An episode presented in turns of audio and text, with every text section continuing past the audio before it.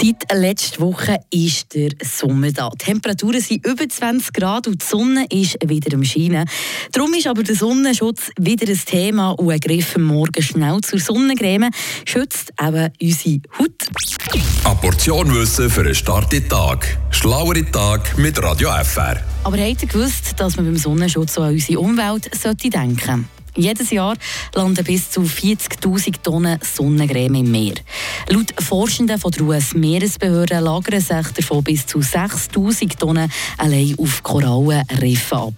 Gerade beim chemischen Stoff Oxybenzon wird vermutet, dass er Korallen bleichen. Aber auch, dass der Wachstum von Grünalgen beeinträchtigt und die Fruchtbarkeit der Fische reduziert wird.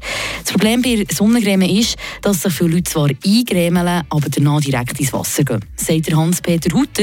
Er ist Umweltmediziner in Wien. Darum ratet er nach dem Einstreichen mindestens 15 Minuten zu warten. In dieser Zeit können die Sonnencreme richtig einziehen und dann auch wirken.